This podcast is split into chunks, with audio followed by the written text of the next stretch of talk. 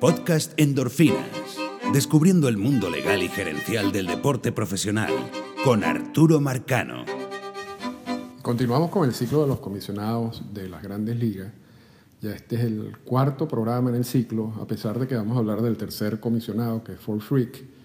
Ya hemos hablado de Landis, ya hablamos de Happy Chandler, pero antes de Landis también había un, ente que, estaba encargado de la resolución de conflictos y, ese tema también lo conversamos. Así que este sería el cuarto programa en el ciclo de comisionado. Eh, lo importante, tal como lo van a ver a continuación, lo van a escuchar a continuación en la cápsula de endorfinas que sale en el programa del Infil de Deportes Unión Radio en Venezuela todos los jueves, es ir ya como viendo la evolución de la figura del comisionado y vale la pena aclarar que, que, esto, que este ciclo y que estas cápsulas sobre, sobre los comisionados, nosotros estamos pintando con, con, con, una, con brocha gorda ¿no? y no con pincel, porque realmente, ¿sabes? sobre todo con Frick, porque Frick estuvo, no solamente estuvo muchísimo tiempo, sino eh, fueron, fueron años donde pasaban muchas cosas, ¿no? que, quizás no todas con mucha importancia, pero sí sucedían cosas. Eh, por ejemplo, en la cápsula no hablo del caso de Tulson, que es un caso que llega a la Corte Suprema de Justicia y que amenaza, pero directamente, la, la, decisión de Federal Baseball, también de la Corte Suprema de Justicia, eh, invita al Congreso de los Estados Unidos a, actuar eh, para quitarle todo el monopolio legal. Y, eso, a través del monopolio legal, ellos y la cláusula de reserva, las grandes ligas tenían, mantenían un control absoluto sobre los jugadores. Y ese control empezaba ya a resquebrajarse un poco. Este, ya, ya, había ciertos conflictos, jugadores, equipos, eh, por la falta de derechos. O sea, y eso no, lo estamos, eso no lo tocamos en la cápsula. Eso no lo tocamos en la cápsula porque primero no da tiempo, pero segundo, yo creo que ese, ese es el tema, el tema central de los años de Bobby Kuhn del comisionado Kion, así que vamos a, vamos a reservar eso para, para cuando hablemos de Boy Kion. Y, pero bueno, repito, lo, interesante de todo es ver cómo evoluciona la figura de comisionado. Lo, lo, lo, que era el comisionado, lo que era el concepto de comisionado, la intención del comisionado con Landy y cómo eso empieza a modificarse y cómo factores externos, ligas externas, ya, ya no ligas rivales, sino ligas externas y la industria del entretenimiento en general empiezan a amenazar el negocio y, empiezan a, dar pasos agigantados en, muchos sentidos, mientras que las grandes ligas, si se quiere, se mantiene como dormida. Vamos, vamos a ponerla de esa manera. Y, y, en manos de gente no necesariamente experta en temas de, de mercadeo, en temas de mm, gerenciales. ¿no? Sino, sino con otro tipo de función. Eh, vamos a recordarle que tenemos una cuenta en Twitter, es arroba endorfinas radio. Tenemos una cuenta en Instagram que se llama podcast-endorfinas y pueden comunicarse con nosotros tanto por esas dos vías y, haremos todo lo posible por contestarle. Eh, también no sé si están escuchando esto por iTunes. Si lo están escuchando por iTunes, por favor, si pueden dejar algún review o, evaluar el, podcast, sería ideal para así pueda llegar a más gente.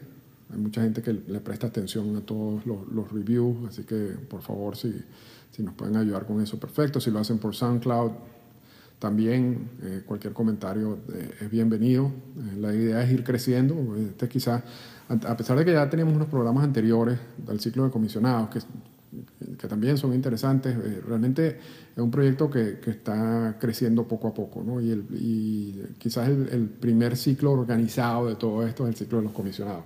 Así que bueno, espero que les guste y vamos ahorita con la cápsula. Explorando el mundo legal y gerencial de las grandes ligas con Arturo Marcano. Cápsula de endorfina en el infield. Y esta semana continuamos con el ciclo de comisionados de las grandes ligas. Ya en las cápsulas pasadas habíamos hablado de el primer comisionado, el juez Landis, cómo los dueños de equipo en esos años habían identificado algunos problemas y también a la persona que podía resolver esos problemas. Y por eso yo decía, eh, en la cápsula pasada de que en el caso de Landis lo que había era una asignación, le habían dado una tarea a, Landis, que la cumplió muy bien, por cierto. Él, logró su objetivo y, otros, pero también generó problemas. Eh, cuando muere Landis, los equipos deciden modificar la constitución de las grandes ligas, el documento llamado el Acuerdo Nacional, para quitarle un poco de poder al, comisionado. Y escogen a Happy Chandler, también con el objetivo de, mantener el monopolio legal que le había dado la decisión de la Corte Suprema de Justicia de Federal Baseball e impedir que el Congreso de los Estados Unidos actuara en contra de las grandes ligas. Por eso buscan una persona experta en ese tema. Y Chandler era el senador de Kentucky, conocía muy bien cómo se maneja eh, el Congreso de los Estados Unidos y Washington, y, entonces también le dan esa tarea, ¿no? y la cumple pero al mismo tiempo, a pesar de que le habían quitado poderes, Chandler actúa como lo que era, era un outsider, al igual que Landy, una persona que no conocía la industria y, que tenía su forma de pensar y que muchas veces actuaba en contra de lo que los dueños de equipos querían. Entonces, cuando Chandler renuncia, eh, forzado quizás por la situación de tensión eh, interna, los dueños de equipo dicen, bueno, ya, ya, ya tenemos la experiencia de Landis, ya tenemos la experiencia de Chandler, nosotros necesitamos un hombre de béisbol. ¿no? Y la definición de hombre de béisbol uno ahorita la, la, utiliza con mucha más frecuencia. En ese momento era básicamente una persona que conociera la industria, que viniera de la industria y, y que conociera cómo, cómo se funcionaban, cómo funcionaban ellos, a los dueños, este, el negocio en sí, no, no alguien que viniera a darles instrucciones, como era el caso de Landy, como fue con el caso de Chandler.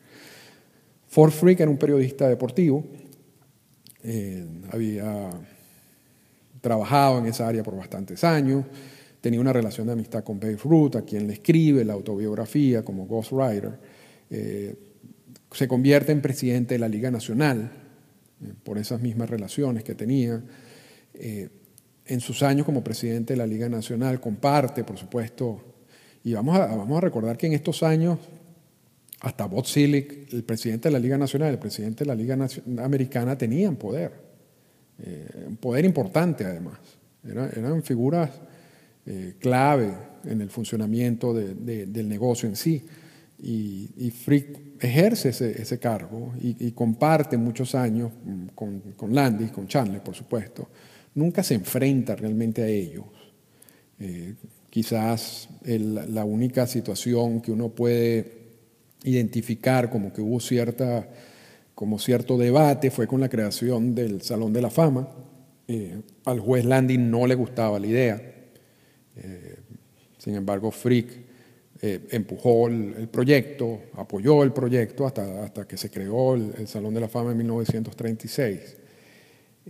pero, pero hasta allí, ¿no? Frick nunca fue una, una persona de, debatir abiertamente, controversial, todo lo contrario, todo lo contrario. De hecho, su rol con en la integración racial como presidente de la Liga Nacional también, según los historiadores, fue muy pasivo.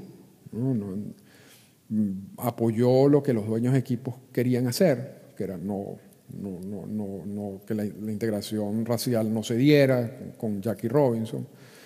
Eh, luego, cuando ocurre la integración racial, gracias a, que Happy Chandler no le presta atención a lo que decían los dueños de equipo en ese momento, él sí toma una actitud un poco más de liderazgo cuando algunos jugadores en la Liga Nacional quieren irse a huelga en, señal de protesta.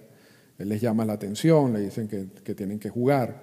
Eh, quizás fue lo único que, hizo que, se puede destacar en ese momento. en el resto de, sus actuaciones en la Liga, como presidente de la Liga Nacional en, las cuestiones raciales, no hay nada eh, que uno pueda decir que, que resalta eh, eh, esa labor de Fort Frick en, ese sentido. Pero, repito, cuando muere, cuando renuncia Chandler, los dueños de equipo estaban buscando una, una opción interna. Y es por eso que el 20 de septiembre de 1951, Fort Frick asume el cargo de tercer comisionado de las grandes ligas. Y aquí eh, es importante entender algo. Con, Landy y con Chandler, quizás el béisbol era la principal fuente de entretenimiento en los Estados Unidos.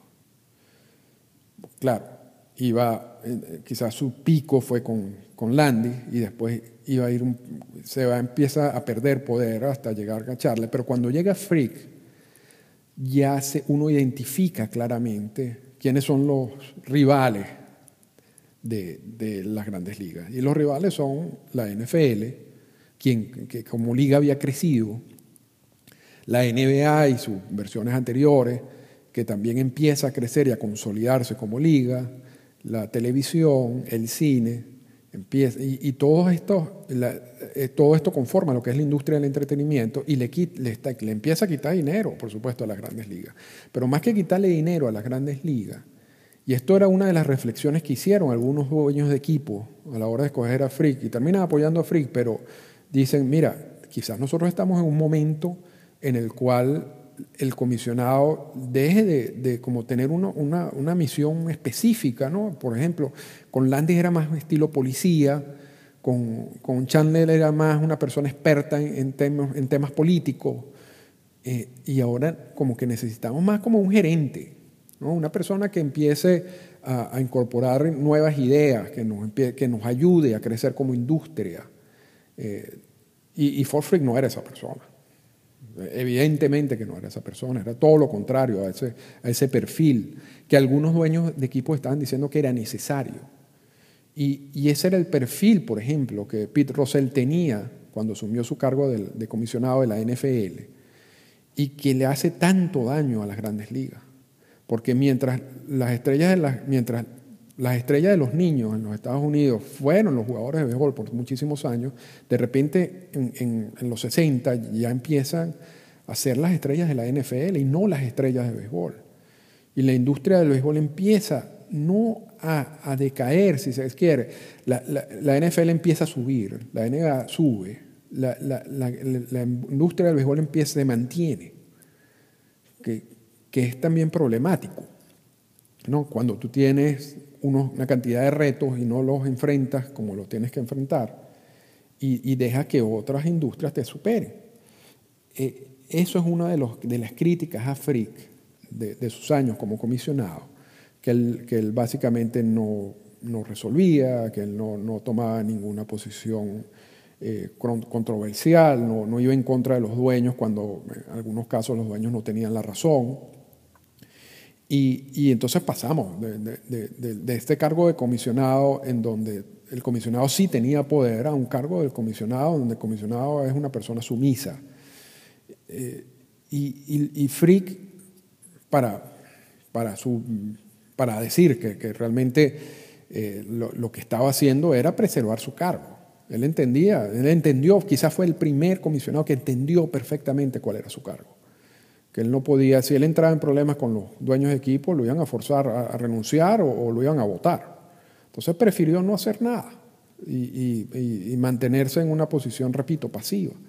Y eso le garantizó estar allí en ese cargo hasta 1954, en, en, en la fecha en que él, perdón, en 1965, en la fecha en la que él termina su segundo ciclo como, como comisionado de las grandes ligas. En, entre las decisiones que, ocurrieron importantes en estos años de Freak, por supuesto está la expansión. Es, es la primera expansión de las grandes ligas, de 16 equipos a 20 equipos. Muchos dicen que presionado por la Liga Continental, que era una liga que se había creado y que en algún momento el comisionado había considerado como incorporarla como tercera liga. Eh, pero por las mismas presiones de los dueños de equipo, y como él no iba a tomar ninguna decisión controversial, él decidió simplemente expandir de 16 a 20 equipos, incorporar a algunos de estos dueños de, de, de las ligas continental a, estas nuevas franquicias en las grandes ligas y ofrecer una promesa de que en el futuro iban a incorporar a más de esos equipos de la liga continental. La liga continental desaparece con, la expansión. Eh, también aumenta como consecuencia de, de tener más equipos eh, el calendario de juego de 154 a 162 partidos. Ocurre el, 1961 cuando Roger Maris eh, rompe el récord de jonrones en una temporada de Beirut. Eh, ocurre esa, esa, famosa rueda de prensa, esos famosos comentarios en los cuales dice, Frick dice, bueno, hay que reconocer que, que Maris hizo ese récord en 162 juegos y que, y que Ruff lo hizo en 154 partidos. Eh, y de ahí se habla del famoso asterisco, que algunos historiadores dicen que nunca existió, sino lo que existió fue el comentario. Pero lo cierto es que no, no mucha gente no vio esa, esas ruedas de prensa y esos comentarios de Free como algo positivo en sus años. Pero quizás, de hecho, fue algo lo único controversial que hizo. Él, repito, en noviembre, el 16 de noviembre de 1965 deja el cargo en el Salón de la Fama dan un premio, el premio For Freak, a periodistas deportivos que hayan destacado en su área. Hay, un, hay un, de hecho, una parte del Salón de la Fama dirigida, destinada al premio For Freak. Y a partir de ese momento empieza entonces de nuevo a, los dueños de equipos a reflexionar sobre la figura del comisionado. ¿Qué es lo que se necesita? Un gerente, un policía, una persona experta en asuntos políticos y quizás con el comisionado que le sigue a Frick, uno puede decir que los dueños de equipo eh, estaban absolutamente confundidos.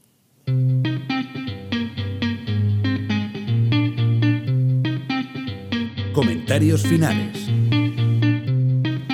Y bueno, ya vemos los años de Fort Freak en, en términos generales. Vemos como la NFL ya empieza a amenazar seriamente lo que ya no era el monopolio legal, sino era más que todo como la, liga preferida de los estadounidenses. La NBA también empieza a crecer, la industria del cine, de la televisión, todos empiezan a agarrar fuerza y vemos como Frick en su labor de comisionado no era la persona para, para competir y para adaptarse a lo que estaba sucediendo alrededor de él. Sufría y, tenía algunos conflictos internos y los trataba de resolver en algunos casos, en algunos otros casos le decía, bueno, esto, esto eh, lo debe resolver el, presidente de la Liga Nacional o el presidente de la Liga Americana, no me, no me, no me llamen para eso. Y, así, así funcionó Frick eh, durante 14 años y por eso mantuvo el poder, mantuvo el, puesto. Eh, pero las grandes ligas perdió mucho en esos años en, materia de, evolución. Y, y, como decía al final de la cápsula, la, selección del próximo, del, del siguiente comisionado, Frick, hace que todo genere una confusión absoluta general. Nadie sabe qué era lo que, que, le pasaba por la mente a los dueños de equipo con esa selección. Eso vamos a reservarlo para el programa, el programa siguiente. Pero pero yo creo que si, si tenemos que concluir algo, es realmente ver la parte interesante de cómo una figura del comisionado que no existía en otras ligas y que ya en este momento existía en todas las ligas, todas las ligas se copiaron ya de, las grandes ligas en ese sentido. Eh, o sea, estamos hablando de la NFL, las versiones anteriores de la NBA.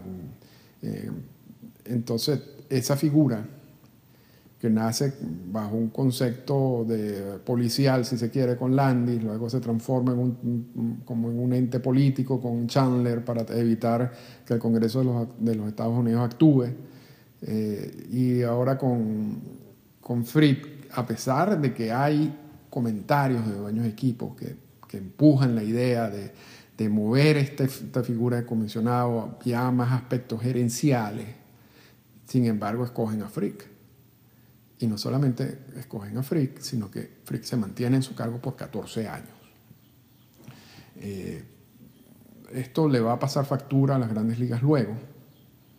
Bueno, le va a pasar factura hasta el punto que, que, se desesperan tanto y, contratan a un otro outsider, y, estamos adelantándonos un poco, pero, pero bueno, esta es la idea del podcast largo.